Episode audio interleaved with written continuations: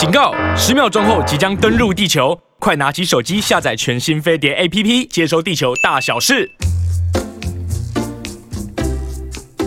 欢迎大家来到我们的青春永远不会老。说话的是 Rosita，刚刚唱歌的是 西恩。Rod Stewart，Forever Young。你知道我常常在脸书看到那个 Rod Stewart 的近况，若石都华。对，那个铁公鸡让我有点难过。为什么难过呢？他算是非常在我们西洋乐坛上非常常青的歌手，我觉得有一点老了啊，他的年纪该老了吧？也是啦，因为好小的时候就很崇拜他。不过你知道，从小就崇拜一个人，像我很崇拜钟镇涛啊，他还是很年轻啊，哦、对他保持的很好，非常厉害，嗯、对不对？对，尤其是他的身形，身形对不对？对，不知道是天生的还是真的后天都有运动，不知道你平常有没有运动，保持青春永远不会老呢？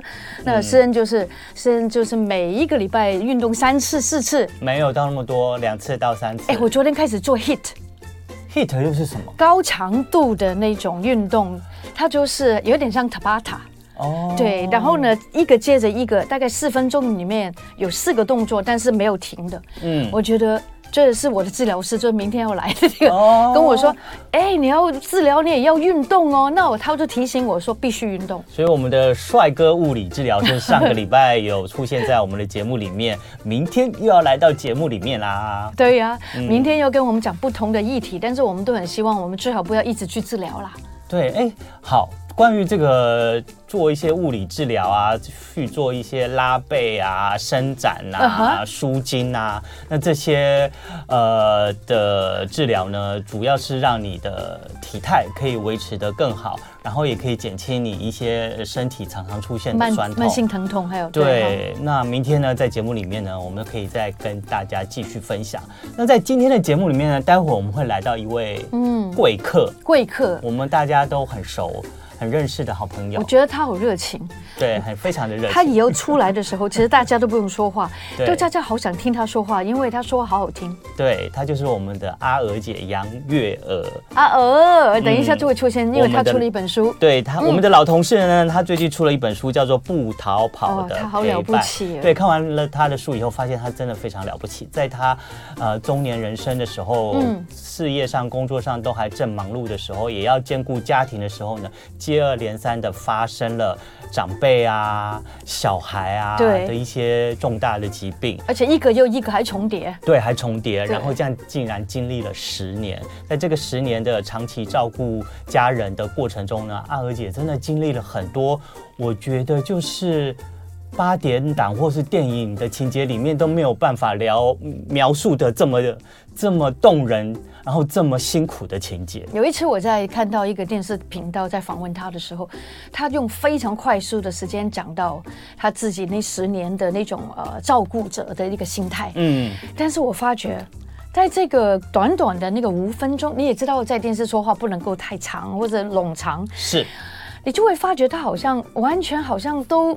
不会有很多的负面的思想，而且你就会发觉它就是一个接一个。对。然后我想说，有时候我去医生，就是去医院啊、呃，今天要去交一个 CT，我今天 CT 是和这个断层嘛？呃，断层扫描。嗯，对。然后是什么显影剂之类的东西，哦、但是你就这样子，你就会觉得吓个半死。嗯。我非常认同他书里面讲的一句话，他说：“生病不是最可怕，恐惧才是最可怕。”呃，对，这绝对是。是不是？所以我就觉得哇，我们真的要不逃跑的陪伴。嗯，但是我觉得陪伴这个很重要。我们老了之后，其实真的需要陪伴，也不能够一直工作啊。可是据我所知，我们的朱卫英 Rosita 从一九九七年开始，你就几乎是一个人生活了。一九九七年也是一月，就是有三十一号，对呀、啊，嗯，就就就离异了嘛，人家说离异的嘛，对，离，对不对？但是我有时候觉得一个人比两个人好。如果每天都要吵。但是不是吵的问题，就是你不快乐，你都不快乐，你有很多一些不好的一些病毒，这个毒啊就会在你的心里面发出。我觉得这样不好。是，可是呢，像我现在看到一个新闻，就是台湾啊，因为不婚或不生的人越来越多，对，那再加上离婚啊或丧偶的人，所以现在有出现一个情况，就是独居或是独自，就是走入自己最后老年这个过程的。人也越来越多，就是艺人家庭的情形就是越来越多，然后他们称这个世代叫做超单身世代，而且有很多的新闻都是显示有很多的一些的，好像我们熟悉的一些朋友，他们最后有时候都是离开这个世界，是自己独自在自己的公寓里面。对，出这个这个就很让让人听了很心很心疼，对不对？对对对，我们常常会看到这样子，就是独自在自己家离开，然后后来被人家发现的新闻，而且还一个礼拜之后。唉，实在是。那其实也有医生表示，其实现在也有越来越多的人啊，在医，这就是在他临终之前呢，可能在他身边，或是在他临终前最后看一眼的人呢，是看护跟医院的护士。其实真的好，听起来你刚刚讲那句话，真的让人家心酸呐、啊。对啊。然后就是离开的时候，竟然不是跟亲人哦。嗯，那像你过了独居。的这个日子也过了二十几年了，嗯，那现在你慢慢年纪也，我说真的啦，很残忍的说，对啊，越越来越来越大，可能也越来越要想到，就是你慢慢要一个人老去。有时候我开车的时候都会想，我真的要一直开下去吗？嗯，不，而且但是我发觉。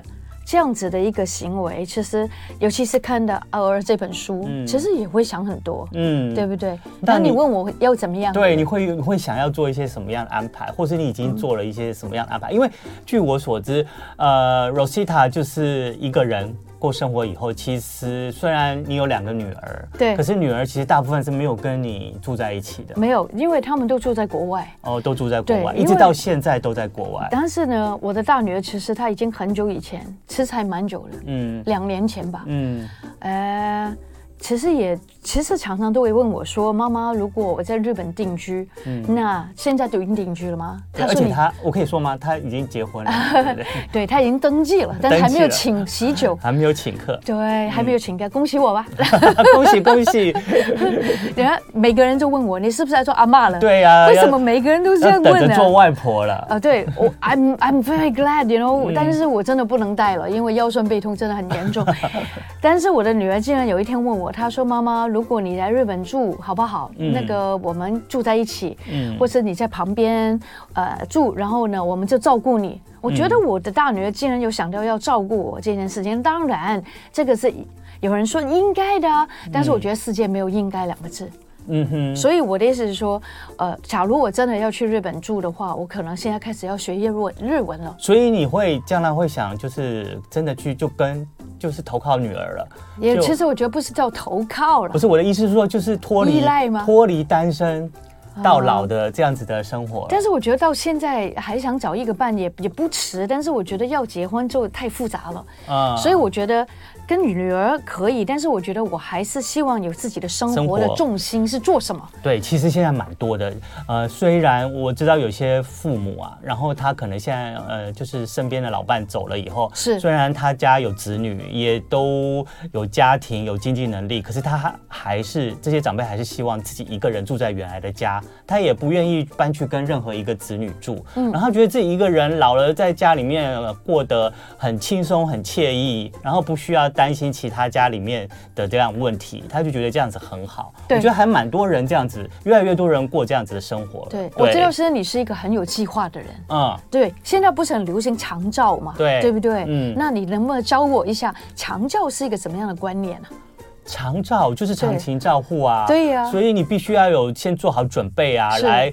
呃，将来如果你发生需要身体或发生了疾病啊，或者不方便要卧床的时候，你需要有人能够来协助你、照顾你，然后去度过后面的日子，一直到走。嗯、对，所以我觉得这个过程可能要花人力，要有人。再来就是你要花钱，这个钱呢，可能就是必须要来去支付。长照你的人力的，所以基本上呢，就是像准备退休的时候要准备一笔退休金一样，你在准备你的未来的长照的这些的想到这些长照的事情的时候，你也应该准备一笔长照的基金。嗯哼，那最直接的就是很多人就保了长照险，像我就保了长照险，很久以前就有了。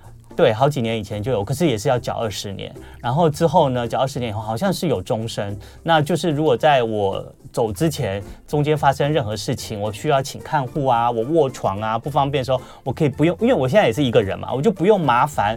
譬如说我妹妹的孩子啊，哦、增加人家别的家庭的负担。我们都不喜欢麻烦别人的，也不该嘛，又不是自己的孩子。然后呢，这孩子都不想要。对，然后就是请这些呃长照人员来照顾我们的时候，我们至少会有这个保险金可以理赔去支付给他们的长照费用。那我们就不用担心，我们之后的退休金还必须要生一笔长照费用出来。所以我觉得，如果长照险的话，大家是可以去参考参考的。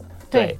对我觉得有时候还是要实际一点哈。对，那基础的医疗险也应该要有保。我有，对，是二十几年前就开始保了。对，所以我觉得这个医疗险呢，也能够尽早越早保，其实就越早保障嘛。因为你在这个中间，对，你就算是年轻气盛的时候，在度过中年期，中间难免有时候产生一些病痛有时候要住院，有些医疗险的话可以 cover 你的费用，对你也不用增加其他的负担。嗯哼，对，有时候就好像做一个小手术，他们都会 cover 的。对，不过我们再回来说到这个超单身时代，我觉得有一些观念。我觉得蛮好的，因为像以前大家都是子孙满堂嘛，那有人可以给你送终，有人可以陪伴你最后，那帮你处理这些后事。可是这些可能慢慢都变成过往文化了，这都是传统观念了。所以现代啊，如果如果你是属于这种超单身世代的话，你应该要先想好你的后事。然后可以交代给下面的人怎么做，嗯，对，然后不要到你无法言语的时候，别人还不知道，或者是跟你不亲近的人还不知道怎么帮你忙，或者是处理上不是你原本想要的，所以你可以想想你的遗嘱要怎么样先立好。或者说会不会在医院的时候要一些危呃这个危急的时候要不要气切？对，对不对？对。然后你在健保卡的时候，其实就可以写下你的心愿。对，就是你在你的你就可以先立好遗嘱，然后你也可以想想，就是你在你人生之后最后的十年二十年，你想要怎么过？你也可以去想想看，在临终之前你想要过一个什么样的人生，然后把这些东西都想好了以后，规划好了以后，你就比较不用担心。之后一个人如果生病啦、卧床啦，甚至要临终啦，之后这些处理事情会麻烦到别人，会花很多，呃。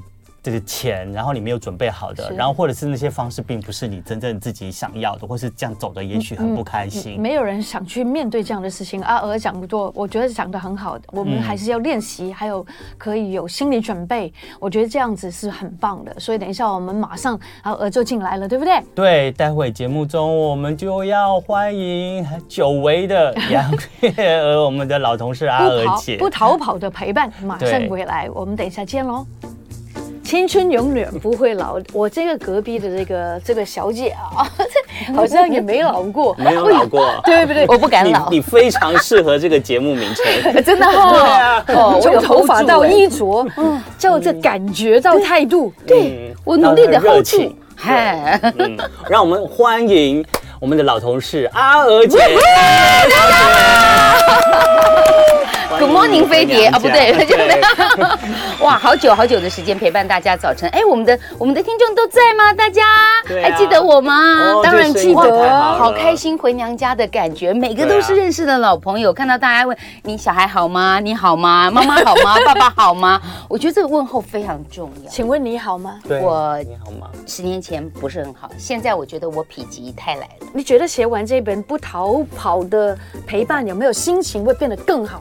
写的时候不舒服，对，因为你重新再去解释一次，怎么会有十年的时间照顾这么长，而且重叠发生。嗯，然后写完以后，我其实觉得我有一种如释重负的感觉，这是不是？对，而且在写的过程，哎，写真的是蛮好。各位有机会写写日记，嗯、写的时候你就会跳出去这个角度想一想，跳出去那个角度看一看，对，换在他的立场，再给他看看我现在碰到的问题，哦，我发现。想法会改变，而且你写的时候好像在跟自己对话，对，对不对？对，嗯、而且自己也得到很大的抚慰，因为我我我去肯定了我自己说，说原来我列举下来以后才发现啊，我做过这么多事，我转过这么多弯，我克服过这么多的困难。哇，好棒棒哦！你真的很棒棒。我们就首先来看看阿娥姐她到底这十年经历了什么。嗯、然后首先一开始就是公公意外中风嘛，对对，然后呼吸照护了五年哦，是。然后接下来母亲意外发烧，可能是感冒引起的吧？对，我觉得老人家发烧哈，尤其高烧，你不要拖，对，千万不要想说我吃一个药睡觉就好，哇紧呐，我困起来的后不行，哎，困起来你就没气。嗯，对，然后结果没想到，竟然妈妈就这样子多重器官衰竭了，对，一下就卧床卧了七年。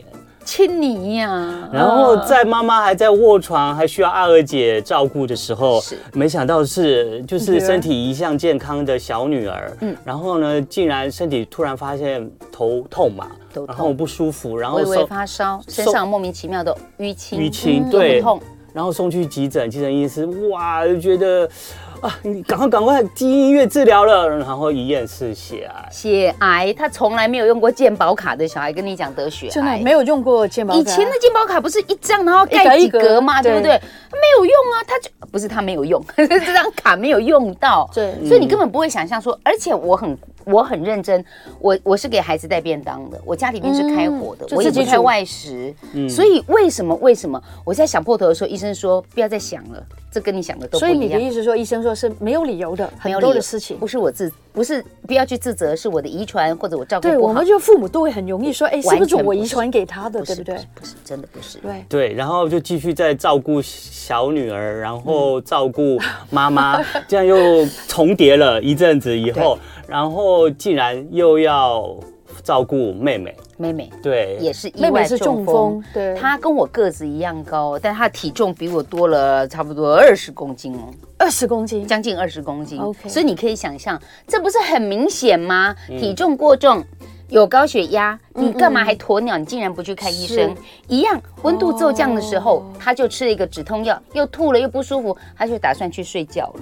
我就是那个幸运之神，我刚好打电话给他，家人劝不听，不去看医生，不去看医生，我打去，姐姐一骂他，你现在七点钟晚上赶快去，没事就回来嘛，不要拖到半夜啊，你折腾人家吗？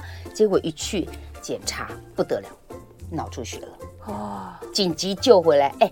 我跟你讲，及早发现是有救的。我妹妹已经重回职场了，哇，太了不起了，也是救回一命。我是不是幸运之神？是啊，还有人说我扫把星，都是你的女眷出事情。哎，你会不会带赛啊？真的很多人有一种错觉，我生病的时候绝对不去医院检查，我不去医院我都不会有事。但是我一去医院，什么事情都出来。很多人老人家不可以，很多人都是这样想的。我觉得真的不能这样想。还有高血压的朋友，记得要吃药或是看医生，对，很重要。我觉得这十年阿娥姐经历的这个长照人生啊，你应该在这中间的过程里面，你的身心，嗯，应该都疲惫也真的。对啊，应该蛮都受到蛮大的负担。有时候你你会不会想说，怎么都是我碰到啊？我没有，我其实我个性算乐天，我完全没有去想这个，而是在脸书上有些酸民跟我讲，嗯。你们可不可以不要跟我讲，讲说，哎，你是不是太衰了？你要不要看一下祖坟啊？你要不要看一下风水？真的有不会这样讲话的？真的啦，真的啦。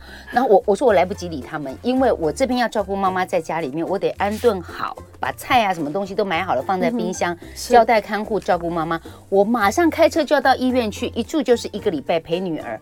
二十四小时在医院里面治疗，然后假日再回来买菜，平时平日再陪回去陪女儿，嗯、我就这样子两边跑，哎，我是来不及喊累的那一种。你你没时间辛苦，我没说哦，我辛苦好惨哦，我很负面，没时间想，我没时间想，我不能想，嗯，我是唯一不可以倒下的那个人。而且阿娥姐很厉害的地方是，她除了忙这些事情以外，她还要工作，对哦，还是上班哦。是我跟你讲，我要赚钱哦，对对，这很重要啊。但是我非常感恩。工作这件事情，是工作对我来讲是一种抽离。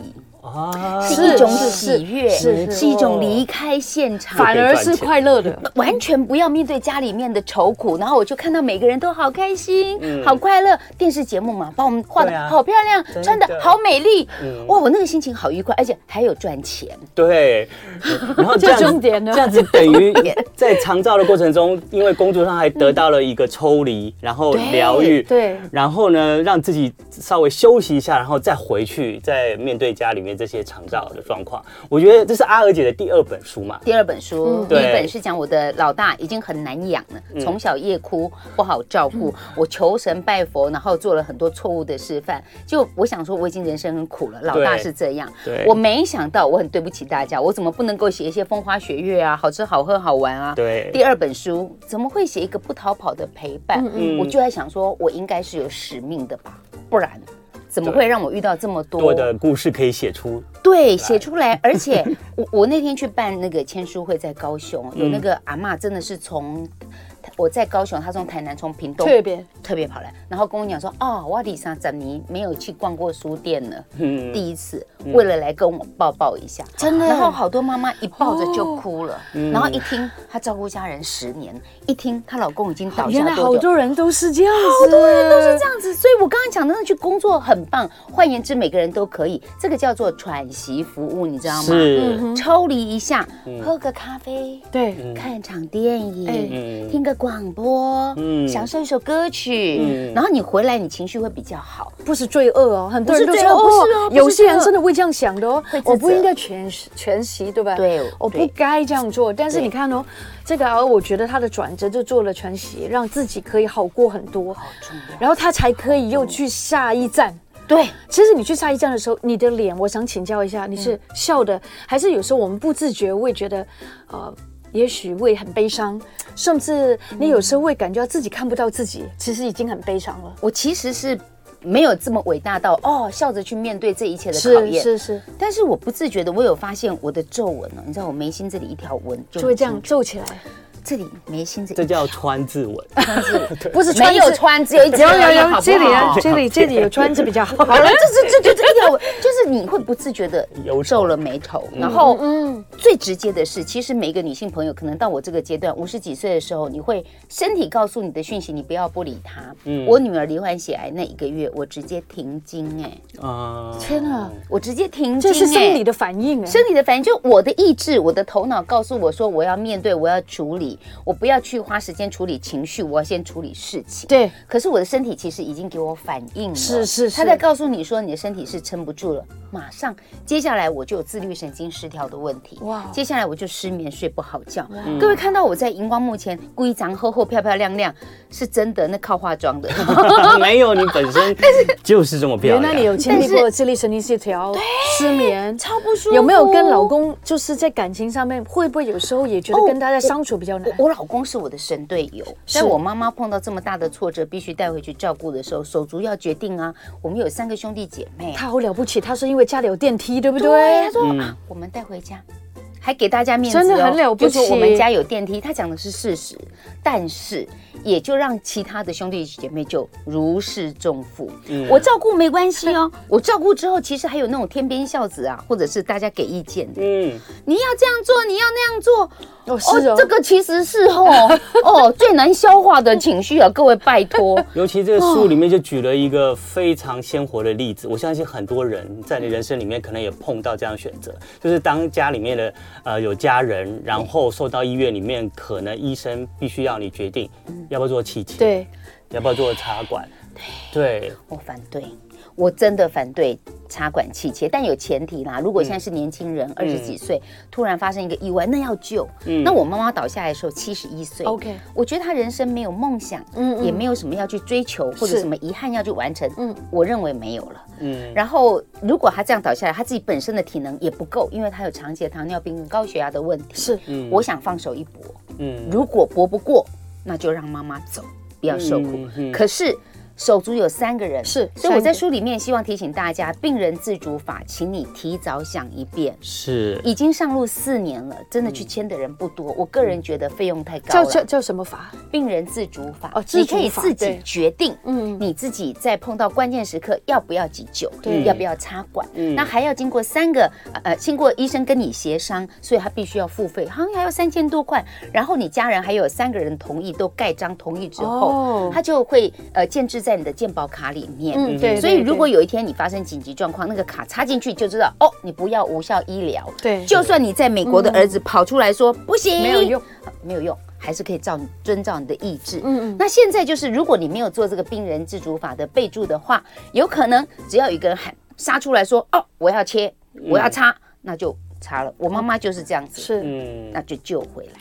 对，虽然呃，就是选择了气切，有对有些人感觉上好像是蛮痛苦的一个决定。可是如果照一些传统的人的人想法的话，哎，也是因为妈妈做了气切，然后她可以多这七年要跟你一起相处，虽然也劳苦你了七年，对，可是你跟妈妈在相处，就是在这七年里面，还是可以多延长一些跟妈妈的缘分。是啊，所以妈妈活着是为了她自己，还是为了我们？哇，这这是一个大灾问，是为了我们，还是为了她自己？对不对？其实她没有生活品质，她全部都是要靠。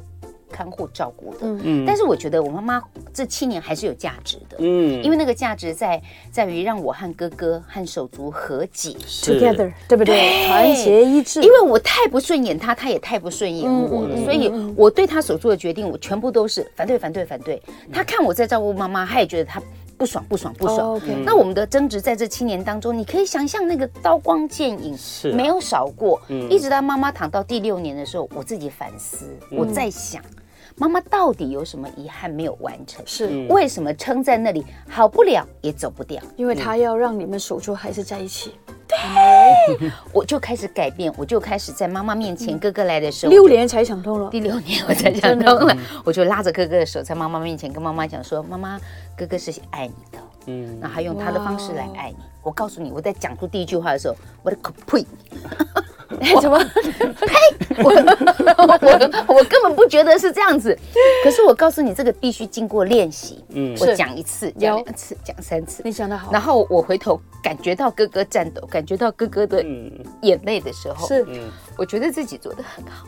You're very very great。而且我真的感觉到哥哥是爱妈妈的。嗯，不是我爱妈妈。不插管不气切，叫做我爱妈妈。嗯，他插管的气切，他不也是因为爱妈妈？是是，所以我觉得我是爱，那他是不是爱？也是爱。就我就在写书写到后面的时候，我忽然发现，当我们在觉得说我很聪明，我很有智慧，我可以这样子对他，我可以这样对他的时候，嗯，其实我后来自然冒出两个字，哎，是我够慈悲吗？嗯。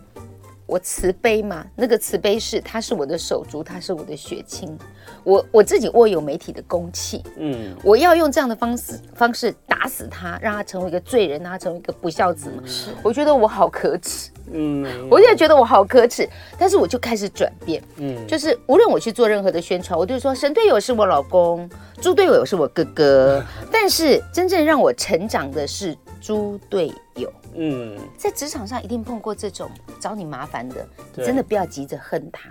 嗯，它让你成长，这是真的。这个成长有点苦，但是还是个过程。对对，然后你就发觉很多事你你不会看不顺眼，也不会那么容易就紧张兮兮或者惶恐。没有，我也学到新的招数。怎么样？就是抽离现场，跟包括趋吉避凶。嗯，我们现在手机拿来都可以看天气预报哦。对啊，那你进门你为什么不会看脸色？我看到哥哥今天进来已经气冲冲了，嗯，我不知道他刚刚发生什么事哦，已经直直向我就要找我麻烦的那个样子了。然后呢，很明显哦。哎哥，我今天有一个录影，我要出门去一下，我溜，避开，我避开，不要冲突。然后他没有放过我，他就我跟你讲，妈妈就是要怎么样，他继续讲的时候，哎，我我以前我就会回话，然后回话就能吵架，对对对，然后我就。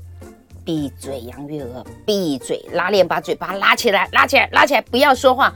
我就不说话，不说话，还是说，哎，我待会有事，我要出去了，我先走了。真的不说话就吵不起来了，吵不起来，吵不起来就没有。你有看过一个铜板可以锵锵锵？没有办法，没有啊。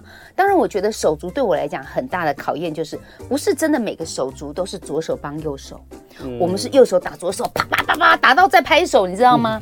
可是最后我都要放下，我必须和解，不是为了他而已，是为了让自己舒服一点。哎。真的听得非常非常的，sorry，我觉得很感动，也很有收获啊。对，我有检讨，我有检讨。我想说阿娥姐辛苦了，因为其实这个只是在长照妈妈的七年里面跟手足之间的一些过程，可是真正的重点还是妈妈这七年都是阿娥姐在照顾着。那妈妈照顾起来，她除了就是气切之外。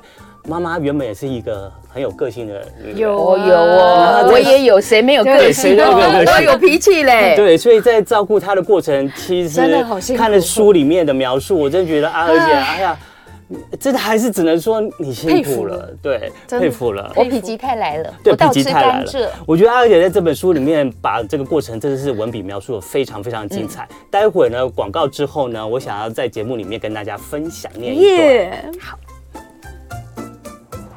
休息一下，听广。很难，就是考验自己哦。我做不到，怎么会有？我会崩溃。对啊。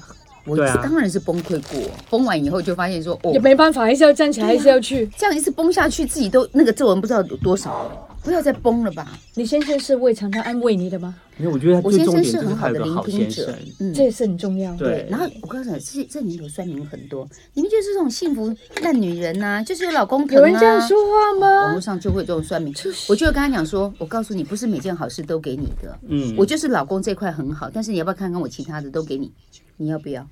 就不能选嘛？我只能说，你的热情，我们真的不看书，不知道你经历那十年，我们都说哦哦，你就是好命啊！没想到哦，你会生病，那个生病，那个生病，所以你，我觉得你写这本书很棒。对，对我我也觉得，就是这样。希望那我我里面没有什么答案，你看完以后你会去对照自己。我看了真的蛮感动的，有些篇我真的觉得你好会写哦。你在描述那天美人姐传这样传讯息给我说，阿娥，我收到你的书了，我真的真的。嗯，那你的文字真的真的让我很惊艳。对，我我也很惊艳。没有，我跟你讲，我不会写文章的人。你相信我，你会写。问那个祥毅，我们是好像好像在跟你一经历那个画面，一起跟我们好像好像在医院，我们好像就是那个妈妈的那个教育。我我的老师鼓励我，他说不用什么都会写的文笔，你应该可以去开班，真诚就好。我说好，真诚就好。你的真诚真的打动每一个人，真诚的写。对，大家都应该买这本书去看，是不是？等下吹都可以。好，我来，我来，我来。哎，我今天回来真的好开心哦，好爱你啊！真的是来这里，祥毅说你很棒，真的，我要学习你。我觉得你除了有个强大的心脏，还有你有一个很健美的身体，然后你很健康，你的灵魂很美，感谢自己，灵魂太美了。至少在这过程里面，我没有倒。真的，我们真的聊得好开心哦！就在这个青春永远不会老，对，那个不会老的 不老小姐，没有见面，对啊，没想到十年经历过所有的那种历尽的千辛万苦啊，对，真的是低谷啊，可以说很多的低谷，对。对。但是你看她现在还是靓丽。如昔，对，这个灯光打得好啊！大家可以锁定我们飞碟联播网的 YouTube 频道，可以。看看我们的艾娥阿娥姐，对，要按赞分享，我美丽的样子。那你看一下，照顾者还可以这样，也是不错的。我希望大家去排呃这个买这本书来看，因为我觉得他文笔真的写的很好。你会发觉你在看他的书的时候，你好像跟他一起进入他的那个那个状态，就是那个画面。嗯，不如我现在就来念一段书中的内容，来分享一下阿娥姐精彩的文笔。那我在这个书中里面呢，他有写到他曾经。问过一个非常无聊的家庭问题，就是老公，我和你妈同时掉到水里，你要先救谁？可是阿娥姐遇到的问题更加难解，因为是她碰到的是当妈妈和女儿同时生病时，阿娥姐到底应该要先照顾谁？然后在这个书的这个同样一个篇章里面呢，阿娥姐就描述了，就是当她的小女儿。就是因为血癌住院的时候，那妈妈还在家里面长照照顾着，然后她要怎么去跟妈妈讲小珍得血癌生病的这件事情？那我现在就来念这一段。我打算用柔情攻势让母亲跟我站在同一阵线，于是我跪在母亲面前，握住她的双手说：“妈，我需要您的帮忙。小珍生病了，她得了血癌。”需要住院治疗，母亲一听就皱着眉头哭了。虽然两年没听过她出声说话，但从她立即的反应就可以得知她的头脑很清楚，知道孙女生病，也了解癌症很严重。看着她紧抿着嘴，悲伤的模样，我差点克制不住情绪，只能趴在母亲的腿上，紧紧抱住她说：“阿木。”这次您要帮我，您要好好的，不要让我担心。我会把家里需要的东西准备妥当，您乖乖待在家，我才能安心在医院照顾女儿。拜托您哦，要帮小珍加油，为她祝福，一定要帮她度过难关。我的眼泪鼻涕乱窜，久久不敢抬头，生怕脸上的泪水会吓到母亲。无法支配身体的母亲。只能用他虚弱无力的右手频频拭泪。虽然这个消息对母亲而言很残酷，但唯有如此，我才能无后顾之忧地陪伴小珍，不必过于担心家里的状况。你你害他哭了，可以去拿面有有，我去拿，我去拿，支援前线一下。你看，当就是妈妈还因为在家里面卧床的时候，因为她气切嘛，妈妈很多东西没有办法说话，没有没有办法把自己的情绪很快的表达出来。然后，可是也这时候也是每天都是阿娥姐，虽然要请看护啦，可是还是阿娥姐每天是在照顾着妈妈的鼻涕都来了三餐，然后照顾着妈妈。可是没想到这时候又碰到家里小女儿用血癌住院，然后又要在家在医院里面做二十四小时的陪伴。那怎么样？妈妈知道怎么突然小女儿不见了，然后女儿也常常没有出现了，不理我了吗？那所以这时候要怎么样跟妈妈去解释一下女儿生病的这件事情？我觉得阿娥姐真的是，啊，我觉得你就是真情流露，然后又很理智的要把事情就处理的。但是我觉得阿娥有一个好棒的地方，我必须要去说出我内心的感觉，就是她很愿意表达，有很多。很多人就是，譬如说妈妈生病的时候，他是没有办法表达跟妈妈说那一般话的，他就直接就跟妈妈说：“妈妈，我就要那个喽。”也许连讲都没有讲。那就好像就是有一些人，就是没有没有去看他的家人的时候，那个家人的内心里面是会觉得，我的家人不要我了吗？嗯，他抛弃我了吗？对对，你明我的意思。但是我觉得你做的很棒的地方，就是大家也可以学习，就是你你你试着去表达你自己，就是你觉得他没有办法表达回来，嗯，就是没有办法回应你，但是这个说出来告诉他这件事情太重要了，对。所以你什么时候要说这件事情？因为其实我妈妈躺下来，她不知道自己会气切，然后变成这样的生活品质。呃，刚开始初期，她每天都是给我手指、食指比细飘飘，她就不想活了。嗯，每天给我比这个。嗯、那我其实也已经很厌倦的跟妈妈说话。我每天就讲：妈，你好不？你吃饱了吗？啊，那你等下睡觉，你等下洗澡。我已经没有跟她有新的话题可以聊了。我明白你的意思。所以我可能有时候我甚至是闪过她，躲过她，可是她也没饶过我们呢。你知道吗？她有时候会把脚伸出来，我走过她，她就绊倒我吗？对，就让我跌。哦、然后我就问那个，我们有请那个职能治疗师来家里面哈，嗯、这叫赋能计划，各位其实也可以申请一下。嗯，然后来教妈妈，然后我就问老师说，他为什么会这样捉弄我？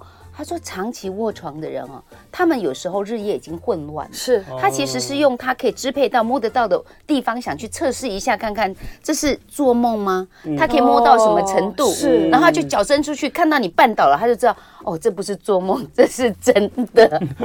你他就觉得这是真的，可是我们会受伤。嗯、那这时候，我如果到底他是妈妈还是我的小孩，嗯、我就说妈，你没有你啦，我丢胸啦。嗯，哎，他会生气哎，丢胸是什么？受伤，受伤了。嗯、他这时候又觉得他是妈妈了，嗯、他就觉得他不想看我，他就哼。还给我哼哎，然后还哼你吗？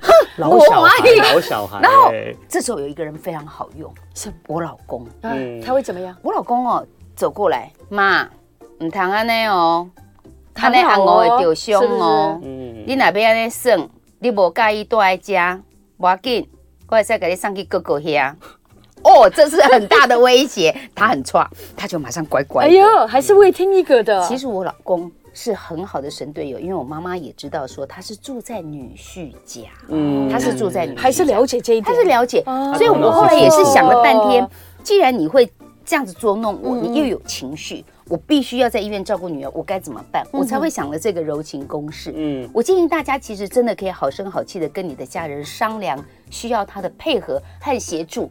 你想说他躺在床上，他可以协助什么呢？嗯，我跟你讲，他不吵不闹就是最好的协助。对，不吵不闹，不吵不闹，安安稳稳，不出状况。其中还包括我要交代他要喝水哦，因为卧床的人经常会尿道发炎。嗯，是。那他们不喝水就会尿道发炎。我要交代他要喝水，要吃饭，要乖乖的。嗯嗯。你知道我妈真的是很好请托，她真的乖乖的。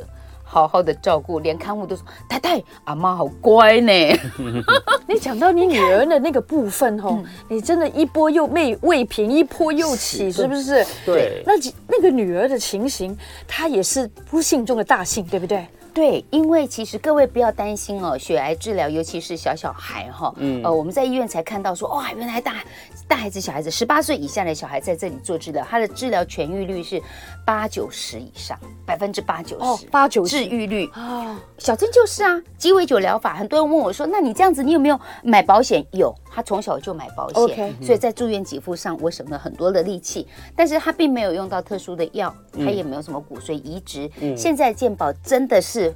一大福音啊！他用的标靶治疗竟然是健保给付的，是好，就是打三氧化二砷，我们俗称的砒霜，打在身体里面，对对，然后吃 A 酸，哎，这样子的鸡尾疗鸡尾酒疗法竟然可以处理急性前骨髓细胞白血病，嗯，但是高中三年级。要不要让他继续升学呢？是啊，他的状况跟我妈妈又不一样了，好多问题要去想，又是另外的问题。So many questions。对啊，我到底要不要给他升学呢？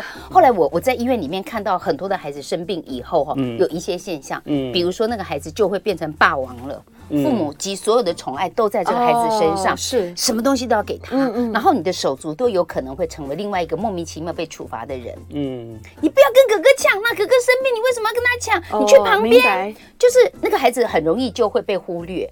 然后我就看到很多父母会过度的宠爱孩子，作息就不正常。嗯嗯，打药的关系，治疗的关系不舒服，晚上不睡觉，那就划手机吧；不睡觉，那就看电视吧。那早上怎么会起床？早餐就没有吃了，到了中午才起床。那起床以后又乱吃。身体怎么会健康？我做健康节目，我觉得规律的作息、正常的饮食是最重要。各位朋友要记得规律的饮食，对，常常乖乖的，该睡就要睡了。没错，你这个就做不到了。你要期望你有什么好的身体？于是我就跟小珍商量，反正你学测的钱已经缴了嘛，嗯，那要不然考考看嘛。嗯，妈妈，我现在咋？我真的头都昏昏的，都没有办法。没有关系，我已经知道你的标准一定不，我不会给你标准太高。没有标准，没有标准，对对对。然后他真的很乖，他就考了。果然，果然他就在台北没有学校，因为我们要一定让他住在家里，还要追踪治疗啊。对，所以他就没有办法有到外县市去读书，哭了，在医院里面跟我翻脸哦。我都听你的，我都考了，我吃了全餐了，我什么都做了，现在都没有学校可以读了，全部都是你给我呛瞎，哎，我也火了。骂回去，真的哈？你以为我愿意吗？你生病住在这里八个月很难受，我照顾你我也很难受啊！我跟你一样关在这里好不好？OK？哦，他就闭嘴了，真的。闭嘴完以后，我跟你讲，求救很重要。我就在脸书上求救，完蛋了，没有学校了，怎么办呢？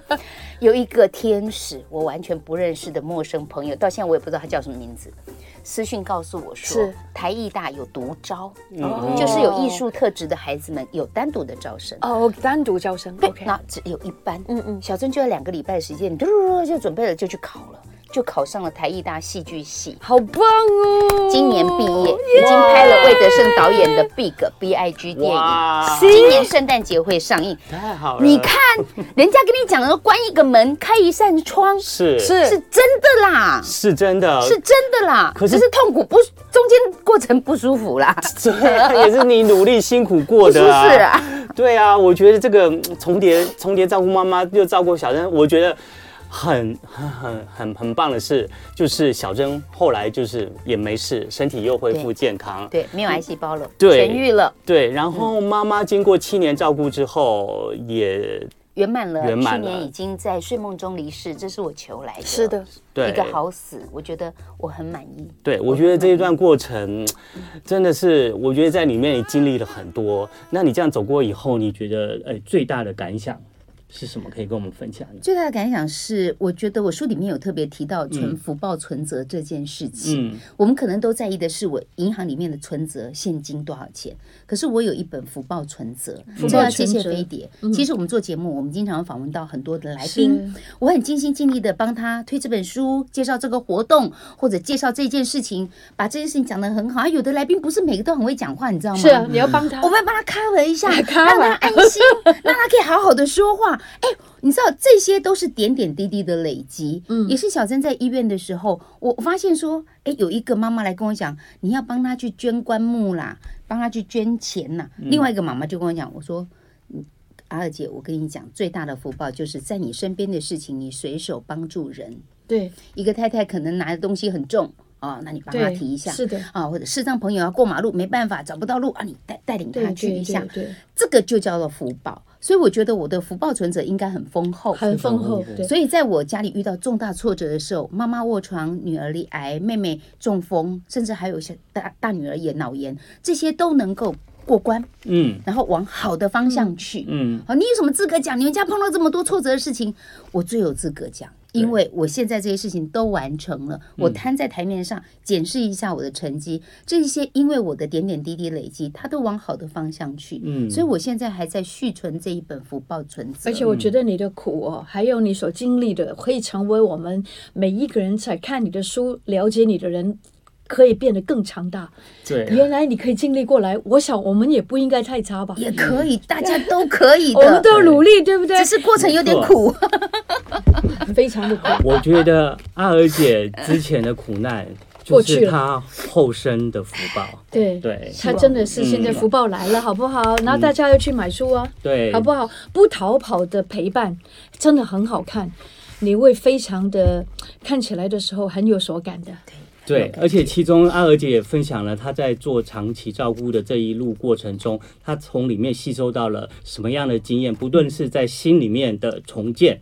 然后让自己的心脏更强大，而且在这个做家人的长期照顾的过程的时候呢，诶，也有一些什么样实际上你面对到的问题，嗯，然后阿娥姐也提供你了一些问题的解决的方式的参考。是，对，我觉得这本书珍藏真的非常非常丰富，而且非常的感人。不要忘记要福报存折。对，我建议大家这本书看完以后就随便放在客厅啊、餐桌啊，老人家哦没事翻一翻，就会跟你讲说，哎，我存款在哪里？我将来我打算怎么样？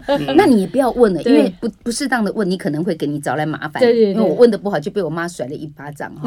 所以你就把它摆在那里，他就翻一翻，他自然就会想把这些事情有所交代，挺好的。太棒了！我们今天非常谢谢杨月娥阿娥姐，在出这本书的时候，也可以来到我们的青春永远不会老的节目中跟大家分享。谢谢阿娥姐，耶！爱你，不会老，不会老，耶！我不要老。